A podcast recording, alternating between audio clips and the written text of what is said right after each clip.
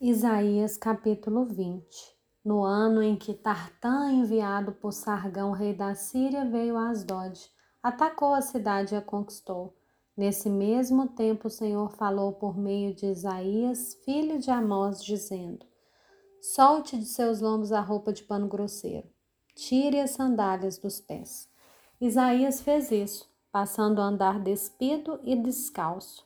Então o Senhor disse: Assim como meu servo Isaías andou três anos de despido e descalço, como sinal e prenúncio contra o Egito e contra a Etiópia, assim o rei da Síria levará os presos do Egito e os exilados da Etiópia, tanto moços como velhos, despidos e descalços e com as nádegas descobertas para vergonha do Egito.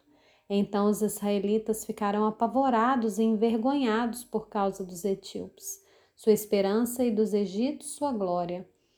Egípcios, sua glória. Os moradores dessa região, região dirão naquele dia: Vejam o que aconteceu com aqueles em quem esperávamos e a quem recorremos para nos livrar do rei da Síria. E agora, como nós vamos escapar?